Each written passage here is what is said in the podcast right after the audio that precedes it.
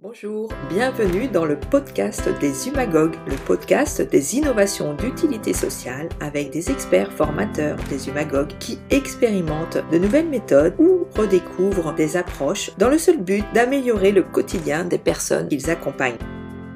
Alors bonjour, merci d'être avec nous dans ce podcast. Aujourd'hui, on va aborder le thème de comment notre histoire relationnelle intervient dans notre façon de prendre soin de l'autre.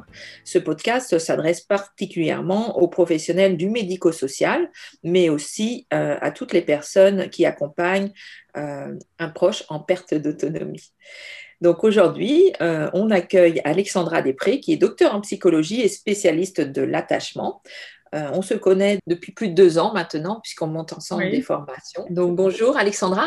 Bonjour Jocelyne, tu vas bien? Oui.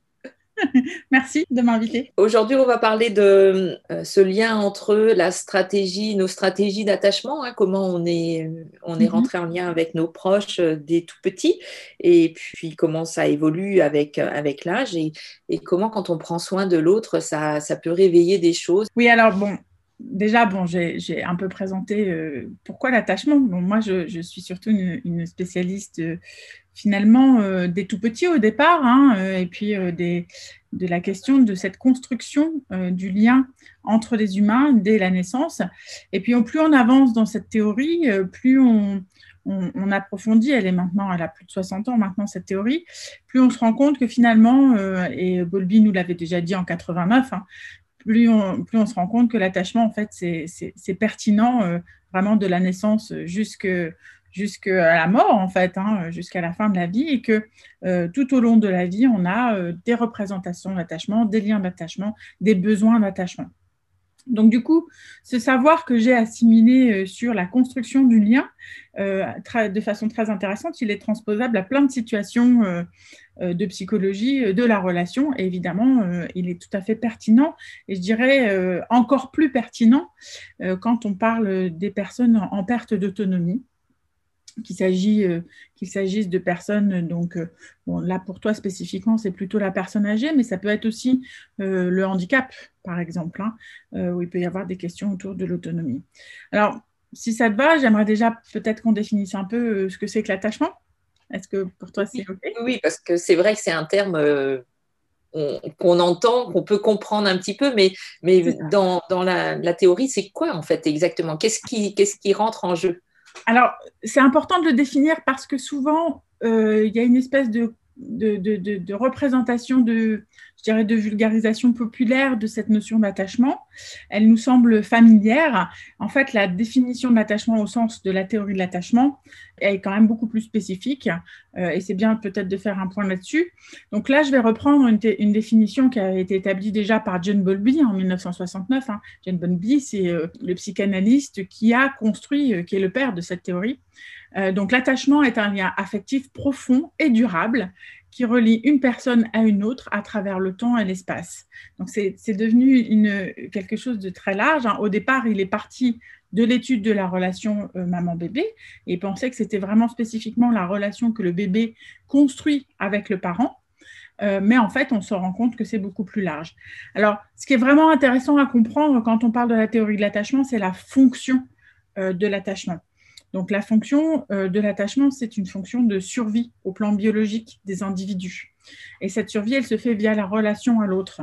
Euh, c'est-à-dire que nous, dans notre espèce, hein, l'espèce humaine, Dieu sait qu'on est une espèce sociale, on ne sait pas survivre euh, sans les autres. On ne sait pas élever nos, enfants sans les autres, on a besoin d'être en lien. quand on parle de ces liens de survie, on parle du lien d'attachement, et c'est vraiment qu'est-ce qu'on peut attendre comme aide quand on est en difficulté, euh, quand on est sous stress, quand on ne peut pas faire tout seul. Euh, comment l'attachement, c'est comment je vais euh, m'assurer, comment, comment je vais demander de l'aide et qu'est-ce que je vais recevoir comme aide, qu'est-ce que je m'attends à recevoir comme aide, qu'est-ce que j'ai appris que je pouvais recevoir comme aide de, de, mon environnement relationnel en fait?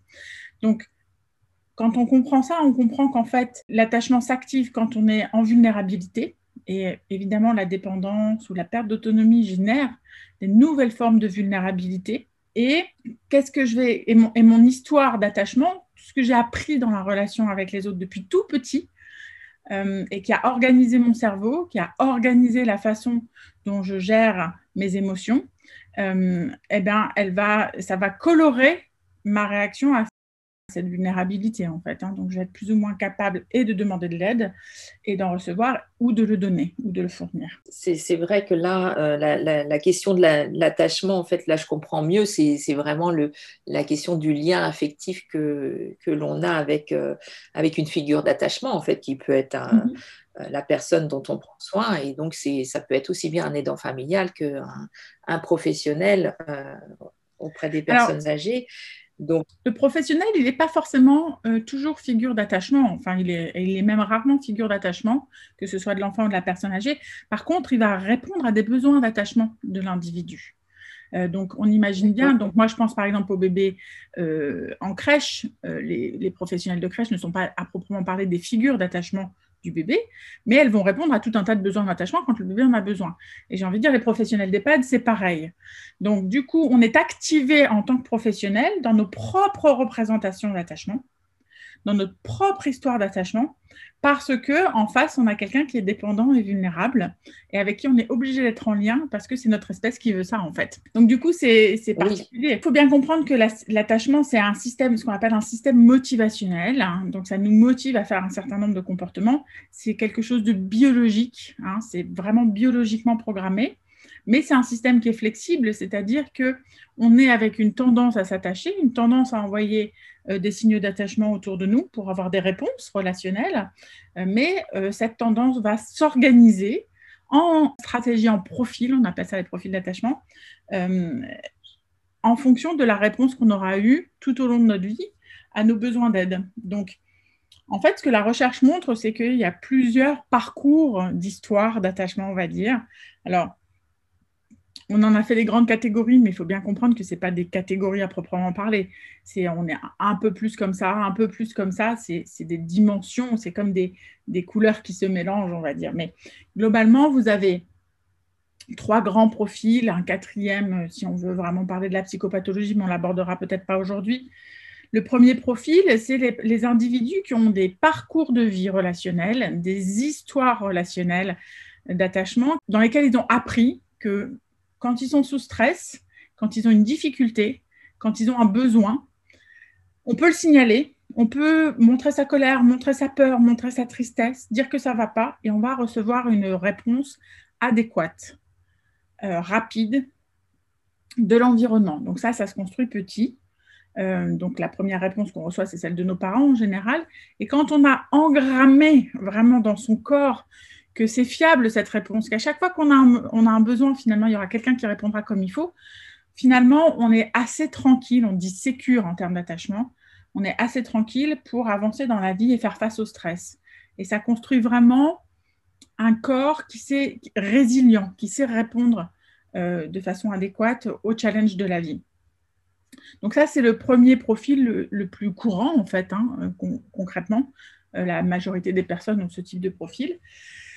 Et puis, on en a deux autres qui sont aussi assez courants, en fait. Hein. On a ce qu'on appelle des évitants. Alors, les évitants ont des, histoires relationnelles hein, qui sont assez euh, euh, particulières. C'est qu'ils ont appris que quand ils ont besoin d'aide, c'est plus confortable hein, qu'ils s'occupent d'eux-mêmes, tout seuls, qu'ils comptent sur personne, ou alors qu'ils s'occupent des autres avant de s'occuper d'eux-mêmes.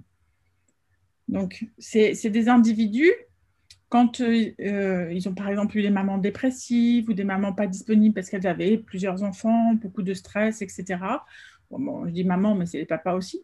Et du coup, ils ont appris qu'on ne va pas forcément répondre à leurs signaux euh, d'attachement, voire qu'on ne va pas très bien les tolérer aussi, hein, qui peuvent être sanctionnés. Donc, ils apprennent à plus signaler et finalement à se débrouiller par eux-mêmes et éventuellement même à faire passer les autres avant eux-mêmes. Donc, ce profil-là, cette façon relationnelle de fonctionner, là, elle est, intéressante hein, parce que ça veut dire qu'on n'est pas facilement euh, dépendant des autres, évidemment. Mais évidemment, quand on est confronté à la dépendance de quelqu'un qui nous demande de l'aide, ça peut devenir un peu compliqué. On peut trouver qu'ils sont pénibles, on peut, avoir envie de les rejeter parce que, parce que ben, apprend à débrouiller, quoi, etc. Et puis aussi, on peut se sentir... Euh, dans une espèce d'obligation euh, à, vraiment prendre tout le temps soin, tout le temps soin, tout le temps soin, jusqu'au burn-out, en fait. Donc, il peut y avoir des fragilités euh, psychologiques associés à ce profil. Donc, s'il y a besoin d'en voir plus, on en, reparlera. Mais voilà, ça c'est le deuxième profil. On est quand même nombreux à avoir ce type de, profil. Et j'ai envie de dire, on est quand même nombreux à avoir ce type de profil quand on travaille dans le médico-social. Voilà, je me dis, les soignants ont beaucoup, les aidants ont beaucoup ce profil-là. Oui. Oui, parce que c'est très valorisé dans notre société. C'est vrai que Dieu merci, heureusement qu'on a des soignants qui ont ces, profils-là, c'est-à-dire ce profil de dire, OK, moi, je ne vais pas passer en priorité, je vais faire passer les autres en priorité. Et, euh, heureusement qu'on les a dans le médico-social, parce que sinon, euh, ce serait beaucoup plus... En fait, ils sont mieux armés pour faire face. Mais attention, c'est aussi la source de fatigue, d'une fatigue professionnelle, euh, etc. Est-ce que ces, personnes-là, si ce sont des personnes qu'on accompagne qui ont ce, ce profil-là, elles vont être plus tranquilles et avoir peut-être un peu plus de mal à supporter la perte d'autonomie? Euh, alors, ça va être variable d'une personne à l'autre. Euh, je dirais qu'il y, a les deux. Il y a ceux qui vont euh, avoir effectivement du mal à supporter la perte d'autonomie parce que ça les renvoie à quelque chose qui les effraie eux-mêmes, hein, l'idée de perdre leur propre autonomie, ce qui, ce, qui serait très stressant pour une personne qui s'est construite sur je dois être autonome pour être bien. et puis, il y a aussi ceux qui ne vont pas tolérer que finalement, il y ait une autonomie quand même qui reste de la personne en perte d'autonomie. Et donc de vouloir, d'une certaine manière, dans un, dans un désir de soin euh, intense, euh, presque de, vraiment sauver l'autre malgré lui, j'ai envie de dire, pour me calmer moi dans mon attachement. Et donc ne pas voir tout ce que la personne peut faire par elle-même, ne pas promouvoir finalement l'autonomie qui reste, j'ai envie de dire. Mm. Je ne sais pas si c'est très clair, mais voilà. Donc, on ne peut pas juste dire, c'est, il faut toujours faire attention quand on parle de la théorie de l'attachement à ne pas faire des, généralisations un peu abusives.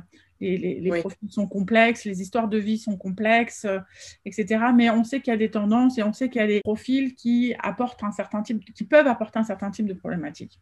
Le troisième profil dont j'aimerais parler, qui est euh, beaucoup moins répandu quand même. C'est ce qu'on appelle des profils, on va dire, euh, plus résistants au sens euh, actif. C'est-à-dire que ce sont des individus qui ont des histoires de vie relationnelles où euh, tout au long de leur vie, à la question si j'ai besoin d'aide, est-ce que quelqu'un sera là pour moi?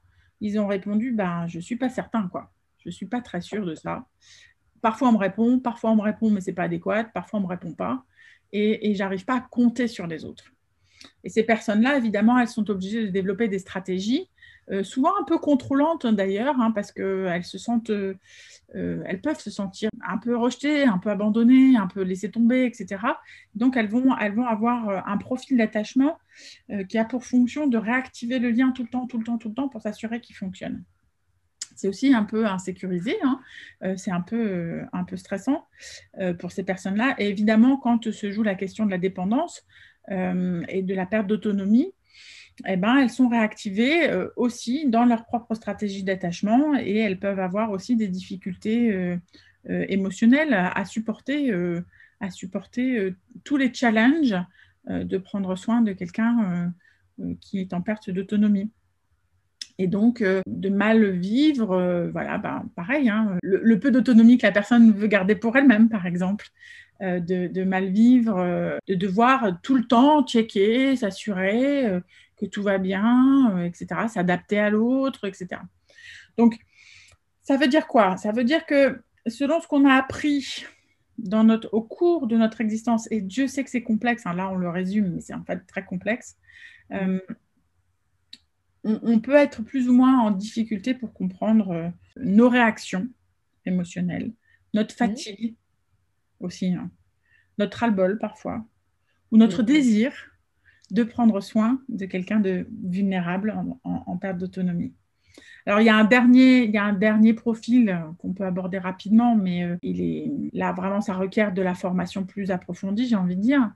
Euh, euh, c'est le profil des personnes qui ont été traumatisées dans leur lien d'attachement, qui portent encore ces traumatismes, qui sont parfois pas, pas résolus. Euh, et, ça veut dire quoi? Ça veut dire que quand ces individus, quand on a une histoire comme ça, ça veut dire qu'à la question si j'ai besoin d'aide, est-ce que quelqu'un sera là pour m'aider? On répond, on répond en fait, j'ai peur, quoi. Faut pas me poser cette question-là, ça me terrorise. Donc c'est ça les représentations psychologiques qu'il y a derrière. Et évidemment, du coup, quand on se retrouve face à une personne qui nous demande de l'aide, bah, il y a des trucs qui coincent. Quoi. Ça peut être très, très compliqué euh, à ce moment-là parce qu'on peut être réactivé dans des traumas relationnels. Mais évidemment, ça demande euh, beaucoup de temps pour pouvoir approfondir. Oui.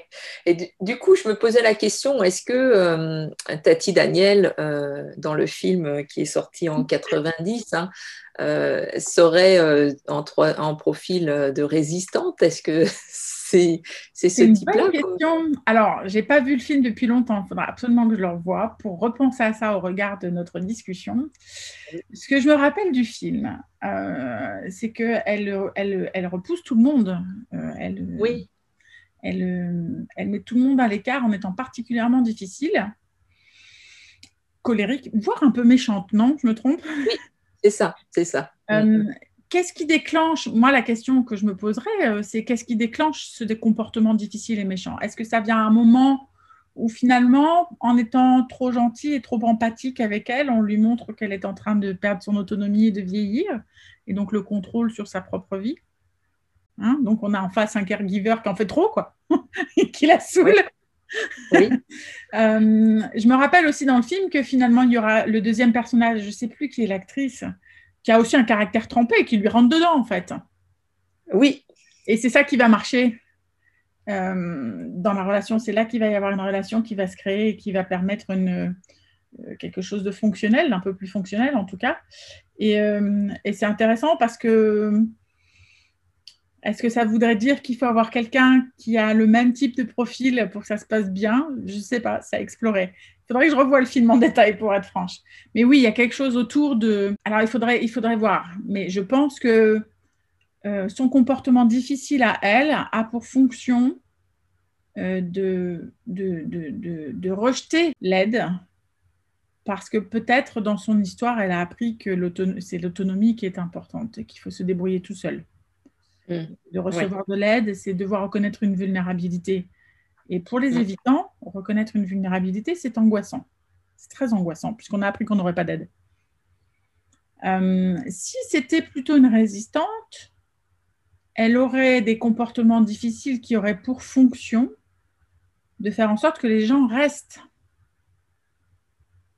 Donc, elle serait plutôt dans une plainte grincheuse, oh, personne ne m'aide, tout le monde m'abandonne, mais jamais tu viens me voir, euh, etc. Ça fait sens? Mm, mm. Oui, tout voilà, mais, mais c'est sur la base de ma mémoire du film qui est ancienne, hein, je ne te cache pas. Oui, oui, Donc, donc, en fait, c'est euh, cette fonction d'attachement, on, en parle toujours, on la vit toujours, puisqu'on est toujours en lien avec les autres. Et puis, euh, que ce soit nous en tant que professionnels, en tant que proches aidants, euh, mm. on, on, est, on peut être plus ou moins activé. Donc, c'est intéressant, en fait, de connaître un petit peu plus notre mode de ben, fonctionnement. Connaître la théorie de l'attachement euh, en tant que professionnel de l'aide, je pense que ça a plusieurs euh, utilités. La première, euh, c'est de savoir où est sa place dans la relation avec l'autre, surtout si on est professionnel. Donc, moi, je travaille beaucoup avec les professionnels de la petite enfance. les nounous, les, les, les, personnes de référence en crèche ne sont pas des mamans de remplacement. donc, quelle est leur position? Elles répondent aux besoins d'attachement, mais elles ne développent pas forcément un lien d'attachement avec les enfants. Euh, donc, euh, pouvoir penser euh, cette, cette articulation-là, c'est déjà très aidant pour pas être pris, trop pris dans la relation professionnelle aussi, hein, tout en étant adéquate du point de vue de l'enfant. Donc, je suppose que c'est transposable à la personne âgée. La deuxième chose, le, deuxième apport de bien comprendre la théorie de l'attachement, c'est aussi, moi là je le vois en tant que psychologue, c'est aussi comprendre qu'est-ce que nous on met dans notre relation professionnelle. C'est-à-dire, quand je ne supporte pas certains patients, ça vous est arrivé, enfin peut-être pas toi, mais moi ça m'est arrivé d'avoir des patients, la seconde où ils rentrent dans mon cabinet, je me dis waouh, et je suis déjà activée en fait. Probablement parce qu'ils viennent avec, dans leur histoire et leur problématique, activer quelque chose autour de mes propres besoins d'attachement et euh, réactive ma stratégie défensive. Et je me retrouve voilà, à devoir lutter contre quelque chose d'un peu inattendu que je dois mentaliser, dont je dois prendre conscience, au risque de le leur faire porter. C'est-à-dire que si j'en prends pas conscience, Je vais dire, oh, celui-là, il est casse-pied. Oh, celui-là, j'en veux pas. Il ne collabore pas au cadre de la prise en charge, ce genre de choses. Et en fait, alors qu'en fait, c'est peut-être quelque chose de ma propre histoire qui est en train de se jouer, de ma propre régulation émotionnelle. Euh, je pense qu'il y a vraiment euh, un gain à comprendre avec la théorie de l'attachement, à quel moment on va être mis sous stress. Euh, d'abord, l'effet du stress chez la personne dont on s'occupe, de quoi elle a besoin à ce moment-là. et si on ne peut pas lui apporter ce dont elle a besoin, comment on va faire pour accompagner ça? Et comment nous, on va faire pour rester centré dans une position professionnelle sans se faire embarquer aussi dans une histoire d'attachement ou dans une réactivation? De notre propre histoire d'attachement et qu'on ramène pas toutes nos casseroles familiales au boulot, en quelque sorte. Oui, d'accord. Donc, en, fait, de comprendre euh, tout cela, notre fonctionnement, et, ça nous permet de mieux comprendre aussi comment l'autre fonctionne. Hein. ça, c'est toujours dans nos, dans nos professions qui sont euh, vraiment très en lien avec euh, la relation humaine et donc l'attachement. C'est super intéressant. Donc, surtout très protecteur? Si on pense, euh, si on pense à, bon, d'abord, c'est des milieux où il y a beaucoup de stress quand même. C'est fatigant ces métiers de l'accompagnement euh, de l'autre, hein, à, tous les, que ce soit des petits enfants, des personnes âgées, des, personnes porteuses de handicap, etc. La maladie au sens large aussi, hein, à l'hôpital par exemple. Euh, donc, c'est des, professions où il y a souvent beaucoup de turnover dans les équipes, hein, de changement, parce qu'on ne tient pas. Euh, beaucoup de burn-out, hein, on s'épuise, on a euh, beaucoup de fatigue compassionnelle. Et donc, la théorie de l'attachement nous permet de mentaliser et de, de, penser ces processus, et ça, ça nous permet de nous en protéger, de nous en protéger, voilà. Parce qu'on arrive, on arrive à penser les choses, on les subit beaucoup moins. Voilà. Et la théorie de l'attachement permet vraiment de conceptualiser les processus relationnels sous, sous-jacents à l'aide, en fait, hein, qui peuvent euh, être à l'origine des dysfonctionnements euh, institutionnels aussi parfois. Hein. ça va jusqu'au management, la gestion managériale hein, des équipes. Merci, merci Alexandra. Moi, je comprends un petit peu mieux euh, l'intérêt de cette, de cette approche et puis de, bien comprendre tout ce qui se joue. je voulais juste souligner que on a le professeur Nicole Guedner qui va faire une formation justement sur l'attachement et la personne âgée, donc qui va expliquer un peu plus en longueur euh, justement ce, qu'est la théorie de l'attachement, euh, mm. qu'est-ce qui se joue quand on prend soin de quelqu'un, d'une personne âgée en perte d'autonomie, et puis euh, nous expliquer les, quelques clés pour, pour mettre en place une pratique adaptée. Cette formation, elle a lieu en octobre, donc vous pourrez euh, vous pourrez aller voir sur le site euh, du Magogie. C'est vachement intéressant parce que Nicole est vraiment une grande experte, c'était ma prof à moi, hein. donc c'est vraiment une grande experte de l'attachement. Et puis depuis quelques années, elle approfondit vraiment, vraiment beaucoup la question euh, de attachement et personnes âgées, qui est peut-être la dimension qui n'est pas la plus développée hein, de la, de la théorie. Ça commence seulement maintenant. Donc c'est vraiment une approche innovante, innovante. Oui, parce qu'en fait, ça, va permettre de vraiment développer une véritable bien-traitance envers soi-même en tant que soignant ou aidant et, mm. euh, envers, euh, envers les personnes qu'on accompagne. Donc ça, c'est vraiment, euh, c'est vraiment très, très intéressant en tout cas et ça permet de travailler un peu sa posture professionnelle hein, de caregiver, comme on peut l'appeler, ou de soignant. voilà. Bon, ben, en tout cas, mais, merci, merci Alexandra. Il y a un message que tu veux faire passer Comme ça, je me dis, euh, c'est un bon point de départ de faire, cette, euh, de faire peut-être une, formation sur ce sujet parce que ça va nous permettre, de, en tant que professionnel, de créer quelque chose d'une base de sécurité pour soi, pour son fonctionnement à soi personnel. Et quand on a une base de sécurité, c'est, on, est, on, on sent beaucoup mieux pour faire des choses. Voilà. Merci Alexandra. Merci, au revoir. Merci de votre écoute. Retrouvez-nous le mois prochain dans le podcast des Humagogues, les pédagogues centrés sur l'humain.